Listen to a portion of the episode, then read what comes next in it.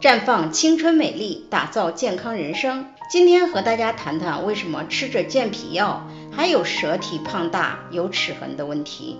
我们都知道，在中医上，脾胃是气血生化的源泉，被称为后天之本。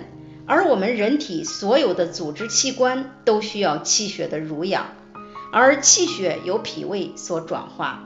可以说，正常的脾胃功能是我们健康的重要基础。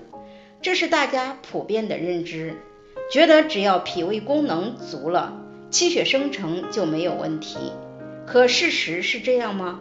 马女士今年三十四岁，特别能吃，喜食甜食和油炸的食物，可月经量还是少，没有力气，总觉得乏力，还经常做梦，就像演连续剧一样。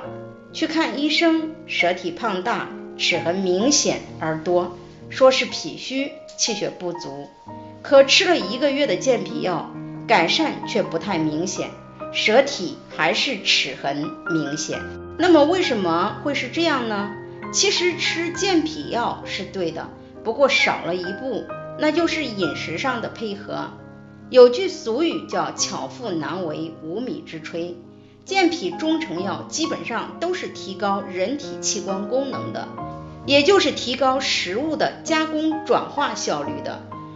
可如果吃进来的食物大多只能提供能量，人体必需的矿物质、维生素和优质蛋白这些营养却很少，那么人体由于缺乏营养而产生更强的食欲，吃更多这样的食物，而代谢这类食物会消耗掉更多储存在身体内的营养素，长期以往。看似吃的多，其实营养气血却没有补上来，而且由于进食量大，长期处于脾虚状态，舌体胖大有齿痕也就不奇怪了。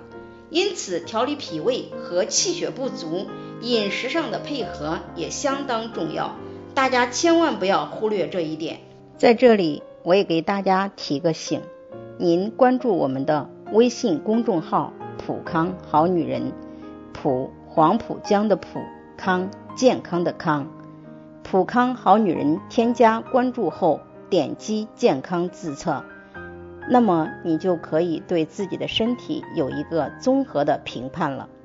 健康老师会针对您的情况做一个系统的分析，然后给您指导建议。这个机会还是蛮好的，希望大家能够珍惜。今天的分享就到这里。我们明天再见。